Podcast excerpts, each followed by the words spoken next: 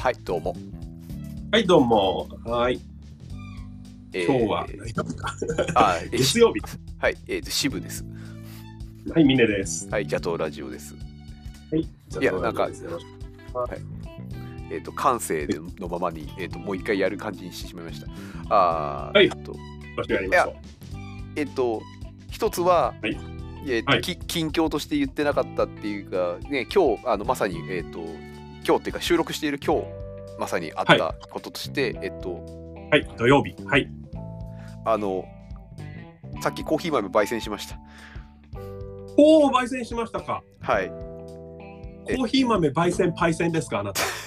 いや、あなたの方が焙煎じゃないですか。はあなたがコーヒー豆焙煎焙煎なんで、あのはいえーあのコーヒー豆をね、えーっと通販でコーヒー豆買って、えっと、いはい。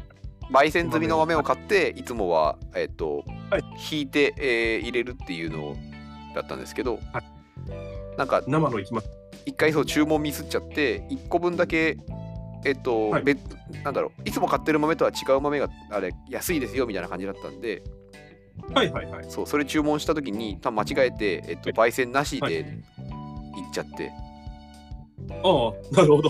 はい、開はいけ開けたらでそ最後の一袋だったんでその最後の一袋を、えっと、缶に移し替えて、それが終わり切るまで飲み終わり切るまでに、えっと、次の注文分を注文しとこうと思ってはいはいはいで。今日の朝コーヒー飲もうと思って袋を、はい、飲もうと思って。そう飲もうとはい思って袋をバッて開けたら、あのあれ入りが入りがすげえ 入りがすげえ浅くないかこれっていうふうに思いながら。いやこの色は 違うこの色は浅いなんてもんじゃない。いってないっていう。匂いが違うだろう、まず。いやいやいやいやいや。青臭いというか。なんかであわ慌ててなんなんでと思ってこれは向こうがミスったかって。しかも僕その最後の豆だけいつも他のやつはなんか 200g でと注文したんですけど。はいはいはい。200g で注文して、えっと、カルディのコーヒー缶に入れ入れ替えてたんですけど、はい、200って足んなくねっていうか300入るんじゃね？この缶っていうふうにちょっと思って 入るだけ入れよ。はい。そうそうそう思う思ってたんだけどでも300入るんじゃねって思いながら300買ってその300が缶の中に入りきらなかったら辛いじゃないですか。まあそうですね。なんかちょっと中途半端に残ってるる。やつ、そうそう残ってるやつをなんかどうにかしなきゃいけないんで、だから、はい全部の注文を300にするのは気が引けたんで最後のその1個だけ300にしてはい。試しにやってみようって、はいで思ってたやつをはい。冷凍庫から取り出したら、はいままず200300にしちゃ少なくね？と思って見てみたら 200g って書いてあるんですよはいはいはいはい。でハサミで切ってみたら中がはい。さっきの状態なわけですよ。でパッケージをもう一回ん？ってラベルをもう一回見たら、はい。きね、生生の豆と書いて「木豆」と書いてある、はい。はいはいはいはい。あれ？っつって。はい。で「いやなんだよ。見すぎやがったな」いやいや待てよって言って自分のメール履歴で注文のね。で、はい。はい。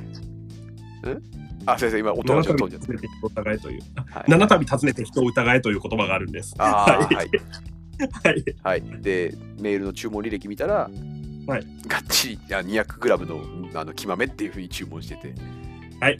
多分なんかのタイミングでリセットされちゃったんだなと思って。はい。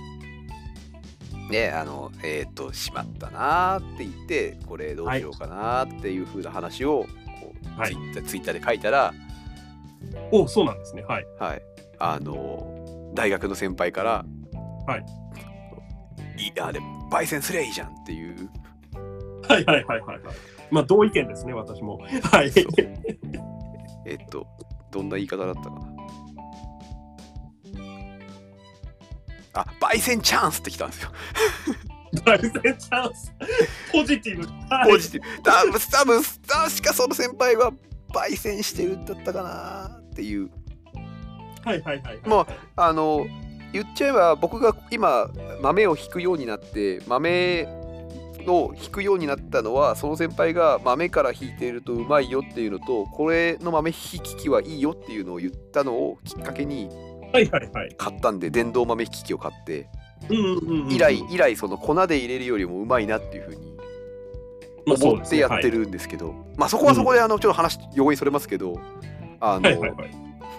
えっと、これも僕この前ちょっと前リリツイートしたんですけどあのインターネットではあの有名人の人が有名人というか有名キャラクターがいてですね、はい。あのハンバーガーちゃんっていうのがいまして。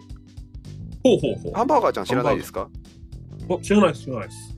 あのえっとツイッターツイッターをやってる人なんですけども、えっと自分を、あのメガネの女の子に擬人化していて、はいで日記を書いて日記漫画を書いている赤やつがあってですね。であのすごい私、今、柳瀬隆先生のになっていや全然全然違うんですけどもそうじゃなくて、はい。でもまあこうえっと普通に漫画タイムキラーだから漫画ライフか。なんかの雑誌に、はい。えっともうデビューしてるようなそのハンバーガーちゃんでデビューしてるような最近。おお、そうなんですね。インターネット、えっとまあオタク界隈の方では人気のキャラクタうん。ーうんうん。の人がいてうん、見つけました、見つけました。なるほど、なるほど。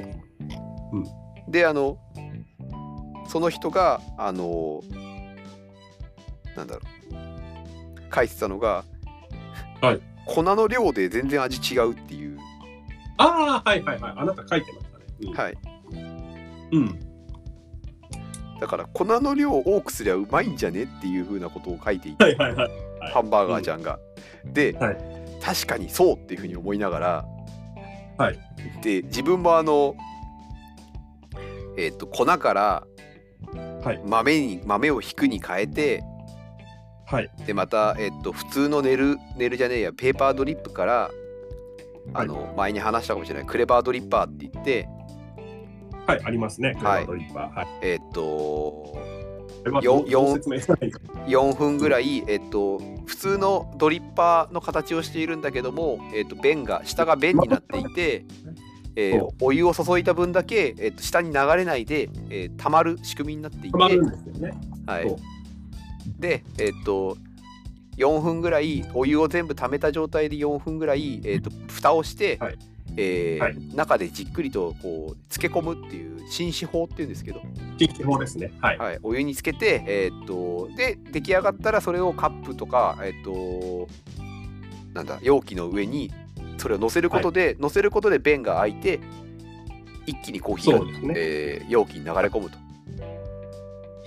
フレンチプレスとかと似たような作り方です。そうですそうです地域法なんで。うんはいで、で抽出法と法だったかなあるもんね。うんはいで っていうのに一気に変えたんで、はいはい、うめえなって思ったのが、はい豆にしたせいなのかクレバードリッパーのおかげなのかが、いはいいまいち半然としない、ね、半然としない感じで、おわタイマーつけ忘れてた。そうですよ。タイマーつけ忘れてましたよ。あと今のうちに訂正しておくと、私、さっき抽出法って言ってましたけど、透過法ですね。クロマトグラフィーとかのやり方。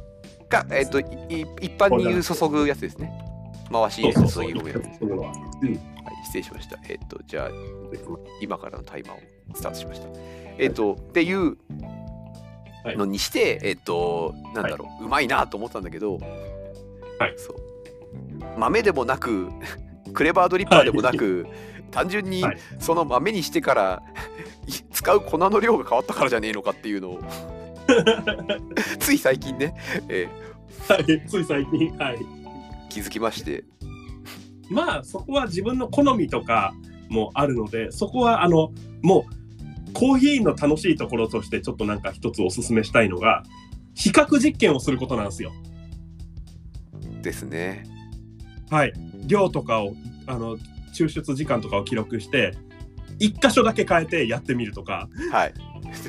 うん。本来だったらあの豆からうんぬんとかっていう時に一個ずつやるべきだったんですけども、そうそうそうそうそう。でね、うんうんうん。あれを一気一気にやってもう理系とにあるまじきあの 感じなんですけど。まあまあそれで美味しくやれてたからいいんですけどでそれで、えー、と普通に焙煎豆で、えー、と毎日毎日はい。過ごしたのが生豆木豆が来て、あはい。どうしようっつったらあの、はい。えっ、とねやっぱ焙煎先輩から焙煎焙煎から てかはいえ 世の中世の中の名だたる焙煎パイセンからねあの大学の先輩だけじゃなくて、あのねまるする芸能ちゃんでおなじみももさんからもはいはいはいはい。焙煎簡単ですよっていうああ。ね、確かに。言ってもらっての、うん。すごいあの焙煎簡単ですよっていうのがすごいなんかこう悪魔の誘惑のような感じが俺的には。ああはいはいはいそりゃそりゃ確かに。うん。コーヒーの匂いがしてすごい美味しい。なんか普通にそうコーヒーねあの焙煎なんだろう俺の技術がないだけかな。すごい失敗も結構頻繁にするんですよ。それはだから目標が高いところにあるからじゃないかな。いやいやで失敗しても楽しいの。だからあのおすすめなんだけど。うん。だから焙煎は俺的にはおすすめなんだけど簡単だよっていうなって簡単簡単ってなった。ああいやえっ、と本当に簡単ってあ簡単とは言ってないです。あのうん。そのフライパンで焙煎してもそれなりになりますよっていうふうに言ってもらったんですね。うんなるなる。あの、はい。村さえなんとかなれば村は出るけど、うん。ででまさにあのえっとやったことあります。うん。峰君からねあの時々あのフライパンで焙煎するっていうお話を聞いて聞いたことがあるんであのプライベーいやトあでのいや俺プライベートでは1回しかフライパンで焙煎したことないよ。あ本当？それ以外はねあのねあのなんだろう宝禄ってわかりますかね？あのごまとかをいる道具みたいな。はこういうのみたいなのでやってる。えっとねこれねあの栃木の那須の方に発明家の人がいてですねって話になるんだけどあええ。その人が作った入り上手という道具がありましてはい。これあの手入り焙煎機なんですよ。ほうほうほうそうそう発明工房っていうね栃木の方の発明家で藤村康之さんっていう人がいるんですけどその人が。あコーヒー手作り焙煎機入り上手発明工房、へえこれ使ってますね。あの本当にない時はフライパンでやってたんですけどうん。さすがにムラとかも出るし、うん。うん、あとはあの量が多いとやっぱ失敗しやすいので。うん。あこれまあは村上一人分なんだ。そうそうそう。あとはまああのこまめにいった方があのココーヒー豆っていると急に鮮度が落ちていくので。うんうんうんうん要はガスがバーって膨らんだのでガスが抜けていくわけなんで炭酸ガスが。うんはい。だからできるだけ生の状態で置いておいて使う分だけってなった時にフライパンよりはなと思ってこの入り上手買った感じなんですよね。なるほど。これこれは使いやすいです。なるほど。あんまりこうなんかえーっとなんだろう。差が出にくいというか。そうですね。うんあと調節がしやすい。うん。あ。の量が手手元に収まる分ね調節しやすくてまとめて失敗したりすることがなくなるんで、なるほどですね。うんまあちょっとえーっといずれちょっととかに。考えておこう。うんうんうん。まあまあということでそのあ、はい。あのーフライパンの焙煎をちょっとネットで調べてはいはいはい。こんな感じですよっていうのをやってみましたっていう話でした。あのです。あの木豆をちょっとざるで水で洗って23分水洗いをし、お、洗ったんですね。うん。うん洗ってなんか皮うんうんうんが皮が取れてこうこういうふうにそうですね。カスが溜まっ飛び散るから。そうカスが溜まっていきますよって言われて、うん。こうガシャガシャガシャガシャ 2, 2分か3分かっていうかほんそ本当にそこまでやったかわかんないけどガシャガシャガシャガシャガシャガシャやったんですけど、はい、刺して取れずまあまあまあ。うん。あもしかしてじゃあこれちゃんとなんかそういうの取ってある状態で送ってきてるのかって思いながらだとしたら相当珍しい感じはしますね。はいで、えー、とフライパンに出し、はいはいはい。えー、とちょっと強火で1分ほどやりはい。でそのまま、えー、と火を止めて2分ぐらいもうちょっとこうかき混ぜ、はいはい。で、えー全体のまず水気をなくし、そうですね。うん。そこから、えー、と中火で、はいなんか始め、えー書いてあったやつには8分ぐらいで、えー1ハゼハゼると一旦パチパチパチパチというふうに言ってくるんで、はい。そうですね。はい。はい、で言ってき、えー、と23分ぐらいでまでところで、あの終わらせるっていう 2, 2回目はもっと細かくパチパチ言っていくんで大体23そうです分ぐらいで終わらせるとシティローストみたいなことが書いてあって音で言うとピチピチ感がありますね。2回目の方は。らしいです1回目ね。はパチンパチンとかポンポンポンみたいな音なんだけど2回目はピチピチピチっていう多分表面のあの油が浮き出るんですけどうん油とかがパチって外れる音なのかなとか、うんうんそんな気はします。あと、あのコーヒー豆、あのこれはラジオだと伝わりにくいんですが、焙煎でいいのはですね、これさっきあのフライパンの方が分かりやすいんですけど、さっき私が言った入り上手とかより。も、あの、いってる途中の豆の色の変化いいんですよ。うんうんうんうんうん。まあねそうでなすよねんかね、そう、あのなんかね、こう、乳白色、なんかミルキーな黄緑色のような、なんか、そんな色からね、まあ、かまあ、ベージュというか、そこからね、いっていくと、ちょっと香りが出てくると同時にね、こう、ちょっとなんか、まあ、あれですよね、あの、パンがこんがり焼けるのと同じ、メイラード現象だっけ？メええイラード。あれが起こるのか、確か、あの、だんだんなんか、秋にこう、なんか、楓とかが紅葉していくような感じで色がさーって変わっていくんですよね。そうでしたねあのうんまあまあそれにえーえーっとなんだはい。ちょっとずつ中火でやっていくんですけどそうそうそう。まあまあまあまあそれはそれはありましたねあのなんていうか、何の反応もしてないのに色がだんだんだんだん変わっていくからなんかそうそうそう。あの僕がよくやる焦がしがちな料理とかにありがちなやつですね何の。何の熱が伝わっている感じもしてないのにじっくり焦げていくっていうなんだお前熱いんじゃねえか。それやると、もう本当にまずいんだけど。なん なんだお前熱熱あんのかよっていう熱伝わってんじゃねえかっていうね。うん。あのパッと見わかんないんだけどもグツグツも何もしてくんないんだけども色だけが変わっていく。あれはまあまあちょっと面白かったですけどね。はい、はい。あとコーヒーってそうなると同時になんか香りもなんか青臭いような香りからなんか急にコーヒーのなんかいい香りになんか裏返るというかはいはい、バキで言うと読書みたいな。まあ変わったかなって感じですね。えーっとでまあまあまあまあえーっとやったけど。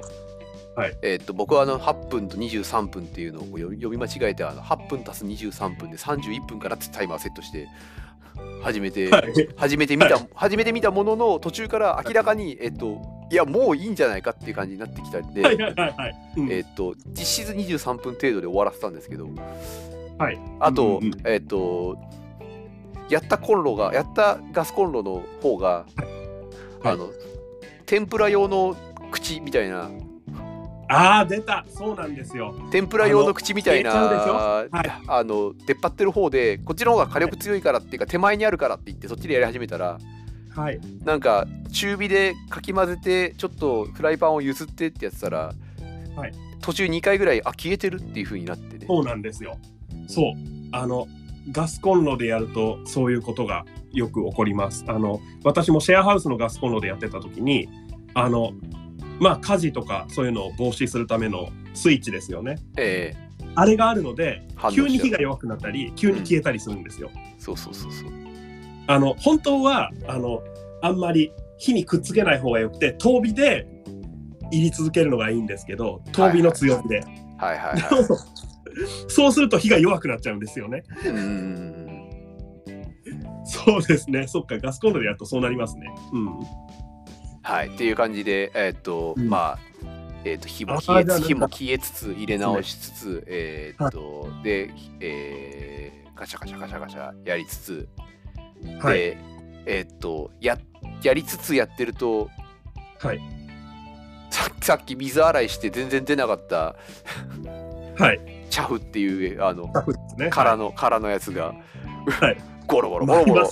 ボロボロボロボロ出てきて、お前お前いるんじゃねえかっていうそうそうそう。フライパンだと回らないからな。いたのかっつって思いながらね、まあフライパンでやってるガシャガシャやってる時にはそんなに回らなかったんですけど、うんあのそこの本に書いてあったやつで、あのめっちゃ汚くなった入り終えたらあのすぐにあの乾いたボールの方に今度はあ落として、はい。えーっと内輪かドライヤーかなんかで送風かなんかで一気にはい。か冷ましてくださいって書いてあったんで、はい。私はあのディズニー、ミッキーの蒸気船ウィリー柄のうちわで仰いでます。はい、はい。はい、で、えーっと急いでボールに終わった終わったというかいいこいい感じに焦げてるかなと思ったらこうボールに、はい。ざるに、ね。ざるに出,、は出して、はい。でざるに出してる状態でまずざるに出して、えーっとちょっとこう持ってる時に、はい。こうバラバラバラバラバラバラっつって、な、な、な、何？まあ、ちゃちゃ何が起こったいや、チャチャフが、チャフが、チャフが。バッはい。バッと、ま、舞ったり、はい。そうですよね。流しの方にこう、バッてこう、飛んでたり、そのまま状態で「おーおいやんなきゃやんなきゃ」っつってドライヤーであの送風をしたらブワーっつってシャフが舞い上がって。舞いますよそりゃ。シャフが舞い上がって、ねはい。キッチンとキッチンの足元のところをこうシャフがね、そうですよね。えーいっぱいになっちゃったんですけど。めっちゃめっちゃいい苦労をいっぱいしてるじゃないですか。なんか世田谷ベースをなんか見てるような気がしてきた。いやいや世田谷ベースはだってうまいところさんがやる話じゃん。いやでも結構なんか失敗したりしてあれこんなはずではとかいうのも楽しんでるよあの人。あそうだ。そこ好きなんだけどね。うん。いやもうなんかうん。なんかやりがやりがちな失敗を全部やっていや、ええ。まあそれはだってあのむしろやらずに進むのって難しいです。相当。はい。えー。で思いながらまああのーえー行って一応、はい。えっ、となんかあとそれは23日ぐらい熟成させると美味しいらしいですけど冷やして。あ冷やしてとまあしまっておくと、うん。保管しておくとしいらしいけどまあもう僕にとってコーヒーって今それしかないんで。はい。今はあのねうん。えーもう行った先から1回目を入れてみて飲みました。はい。はい、はい。どうでした？えっ、と普通に美味しかったです。あよかった。あよかった。普通に美味しいと思ったんで普通に成り立ってると思ったんでよかったです。うんうんうんうん。うんあとは入りたてだとやっぱ香りにパンチがあったりとかそういうのもあったりするんで。あとあのあでもあれですね。クレバードリッパーだったらわかんないかな。あのお湯を注いだ時のポコッとこうコーヒーが盛り上がるからとか。はいはいはい。まあ、うん。あだから、こ注いだ時にポコって盛り上がる感じは別にあのもともと焙煎の豆を買ってても、はい。引き立ての豆なんでああそれだった結ら構ボワってなるんで、ええうんうんそうそうそうなんでなと思っていいるのでまあまあはい。あので今 200g のうちの半分 100g をちょっとやってみたんで、はいはいはい。まあ、もう半分おーいいっ 100g をまた別の機会にやってえっとねあの確かにあの行ってる時間というか行っている時にまあ、はい。何かしら聞く聞くものとか何かがあれば、はい。あれあれをねじっくりやっている時間っていうのはまあまあまあいいもんなんじゃないかなっていうふうなのは思えたのは、あのちゃんとたまたまそのいる時間の時にあの、はい。えっと、ブルージャムカップっていうあのクイズの大会のな YouTube 配 YouTube 配信やってて、はいはいはいはいはい。そうそそれを聞きながらやれたんで、おおいいっすね。そんなにい入り時間をこう苦にせずにうんうんうん。やってることができました。なるほどなるほど。はい、なんであのなんだろう、まあ、またどっかねえっ、と基本的に、えー平日の朝あの一杯飲んで会社に行くとか仕事するっていう風にやってるんで、はいはいはい。なかなか全部をあの気まめにしておくっていうのはちょっと大変なんですけど、そうですね。そこはもうなんかうん。まあ、また機会があれば時々やってみようかななんて思いま。ですすね。楽しいっすよ。おすすめです。はい、っていうお話でした。はい。ありがとうございました。はい。普通にいい話だはい。はい。じゃあ、えっ、と、20分経過したので、クイズやりましょう。か。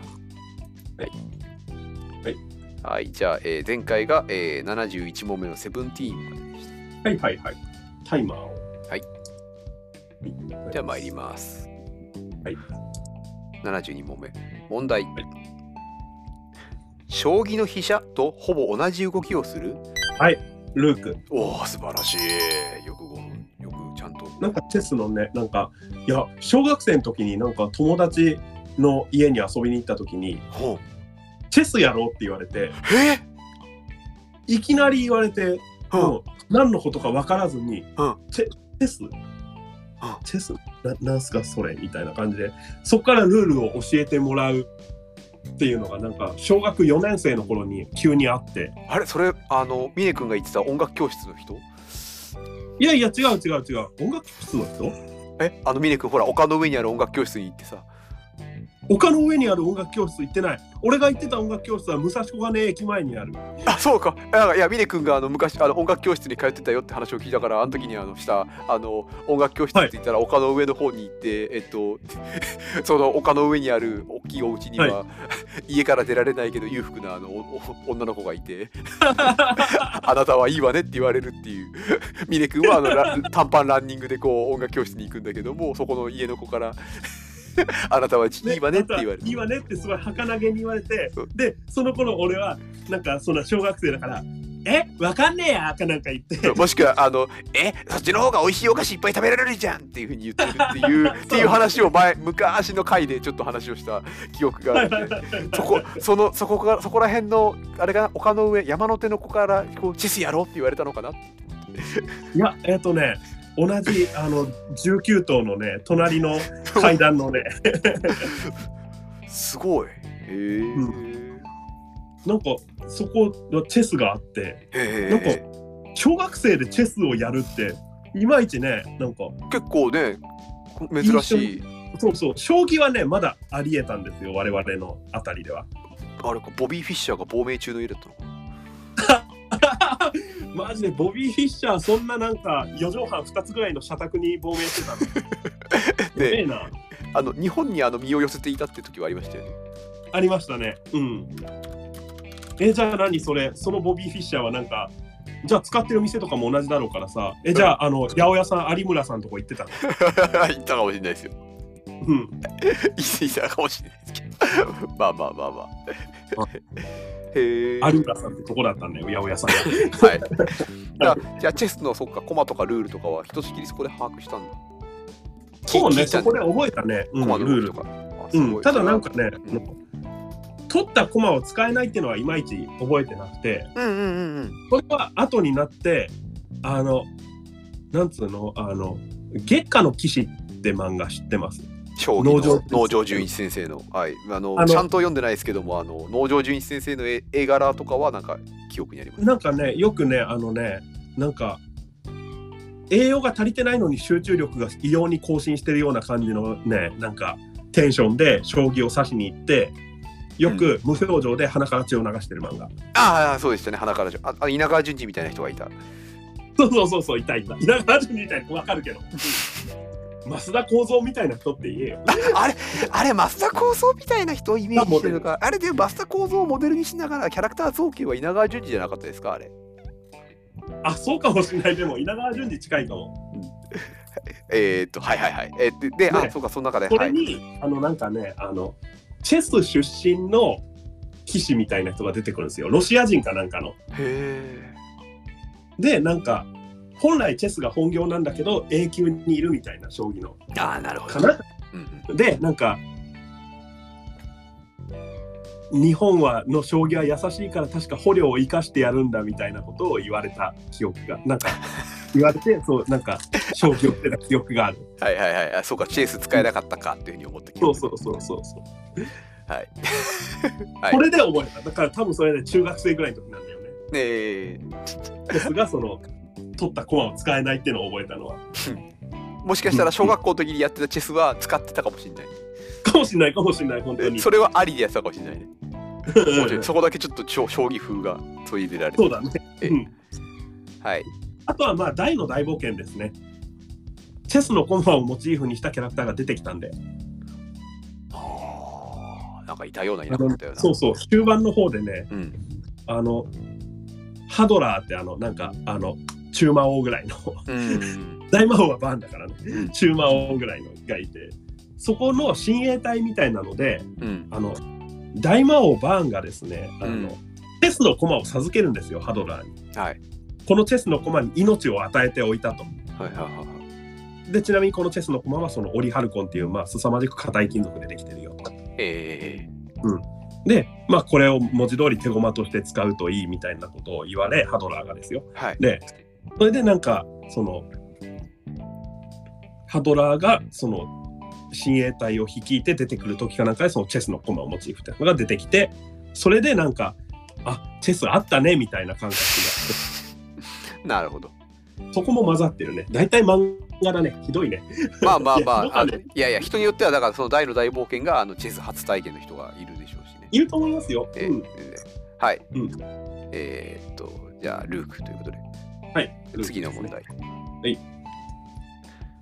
戦前のヒット曲「シャボン玉」「東京温度」「カチューシャの歌」などを生み出した作曲家、はいはい、え？作曲家？あれは誰だ？中山新平？お正解。おおおよかった。冷や汗ものですよ。なんだと思ったんですか？いやなんか松井須磨子かなって思ったんですよね。カチューシャとか歌ってるし。ああなるほど。うんでもなんか他のがなんかもう一回ちょっと他の言ってみて。あシャボン玉。東京温度、カチューシャの歌。あシャボン玉東京温度はどっちも東京温度とかは特に松井須磨子じゃなくてそれは小歌勝太郎だろうみたいなそんな。うーん 押してからちょっと。もっていう。はいはいはい。違うかなっていうふうに思ったってですね。うん。シャボン玉に至ってはまあ同様昇華ですからね。そうですね。だからあれって思ってなんあじゃあまで作曲。で作曲誰だ？あれって思って。でも中山新平あたり？みたい。なあ素晴らしい。山田耕作だ。山田耕作だとね多分もっと他の曲なんだよね。あんまり覚えてないけど。うーん。松井棒家とかかな。山田耕作だったかな。そっか。ああでも僕もそういうのな。こういう問題でしか触れてないから。なんか学校の音楽の授業とかで習わなかった？うーんなんだそのその時にその小学校の時になんか作曲家とセットで覚えるとかっていうような発想でやってなかった全然ねイメージがないですね。特に、シャボン玉をなんかちゃんと音楽の授業でやったかしらっていう。あでも俺もなんか小学生の時は音楽の先生はなぜかあの当時 CM で札幌ビールの CM でさあのサウンドロゴでさ札幌ってあったじゃん。はいあれをなんかやたらその先生が歌ってた。っていう記憶。音楽の先生が。そうそうそう。そのサウンドロゴだけを。そう。そうハモリとかを説明したかったと思うんだけどあ記憶が、うん。ー、確かにあれはサモリですもんね。短い中に、そうそうそう。まああれじゃないですか。その峰君のさっきの中山新平とかそこら辺の部分はあの、丘の上の音楽教室あら出た丘の上のね あのなんつうの？一本こう曲がりくねったけどなんかなんかでこぼこそんななんか当ててない道をねくねくねした道丘の上に続く道をうんい一応そこから登っていって。ピアノの、ピアノの音が鳴っていました、これなんて曲なの？これはねカチューシャっていうのよみたいな、ね、そうそうそうそうそうそうそう、うん。いやでもそのカチューシャをなんかくであの子供たちがその先生からあの習った習ってそうそう。でそこからまた帰ろうかなとかそこね休憩時間よみたいなところで休憩のところで屋敷の中を歩いてると別のところからなんか、あのショパンの調べかなんかこうああなるほどね。綺麗なショパンの調べが流れていてなんだろう音が聞こえるって覗いてみたら自分と同じぐらいの年の女の子がこう弾いてるわけですそうですね。よね。体が弱くて外外に出られないんだけど、ね、そう外に出られないんだけどね。だずっとそこでピアノを弾いていることしかできないんだけども、そうそう義務教育もねちょっとなかなかままならず、はいはい。っていうね、そういうところで知った中山新平。そんなことはねえよ だから言ってんだろ武蔵小金の宮地楽器だって すいません。すいません。登ったのは登ったけど階段だわなんか2階だったからな建物のははい、いわかりました。いやー、うん捏造してしまった。えーということで、中山新平でしたっていうふうに言いながら、おお綺麗に10分が経過しました。はい何本しました？えっ、と、ルークと中山新平で2問でした。二本 おかしいな。おかしいな。まあいいや。丘の下りで1分伸びてるからな。そうでしたね。えー最後はあのあこれで切りよく終わ終われるなって思ってしまった。タイマーを見ながら、うんうん。いけないいけない。ですね。はい、思ったけどえーということでまあ、はい。あのこんな感じで。えお便りお待ちしております。お便りお待ちしております。はい。え。えっとください。あのなんだろう。そう今日今日っていうかさっきあと1本だけあの僕のなんか近況っていうか日常のこと話しましょうねって言って。はい。今日やった普通にボードゲームサークルで月1ぐらいで最近マーダーミステリーをオンラインでやってるんですよみたいな話とか。マダーミステリーってのがあるんですか？ああるんですよ。あのうん。えっていう話とか。そうさっき言ったブルージャムカップっていうのが YouTube で配信されてて面白かったよみたいな話とかはいはいはいはい。そんな話とあとコーヒーを焙煎したよっていう話でそそれぐらいかなってさなんか20分ぐらいでかなと思って。コーヒーも焙煎したよ？正則 忘れた頃に。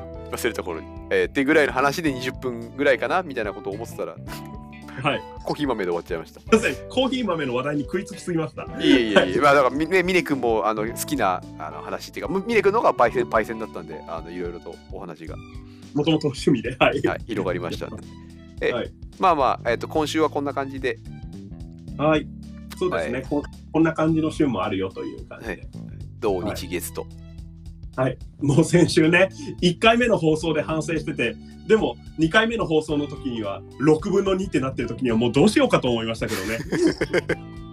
えーあまあ、あと土日月って言ったけど、今これ撮ってるのが、あの日のあの今、午前1時になろうとしてるところなんで、どうしようかなって。あでもそうです一応今日は分はあの第1回の分はこれが終わったらすぐにえっ、とまあ皆さんそうですね、配信。寝てるとは思いますが配信してしまい、はいはい日曜日のえー8時、月曜日の8時、夜8時で、えーやっていこう。はい、夜8時に、はい、配信させていただいてます。はい。させていいただいてますあのグループ魂ね。はい。神々のアルバム、えグルー収められてる。はいはい。すいません。すいません。えーすいませんえーはいねまああの土曜日はあのコックルックスを聞いてください。どんどん譲るような形で全ていってる。もう譲るような話だし、今撮ってる段階で配信する段階でもうすでにあの配信始まっているし、なんなら収録前に僕聞いてますから、はい。面白かったなと思って。はい。はい、じゃあまた来週。はい、また来週。はいはい、ありがとう。ありがとうございました。う。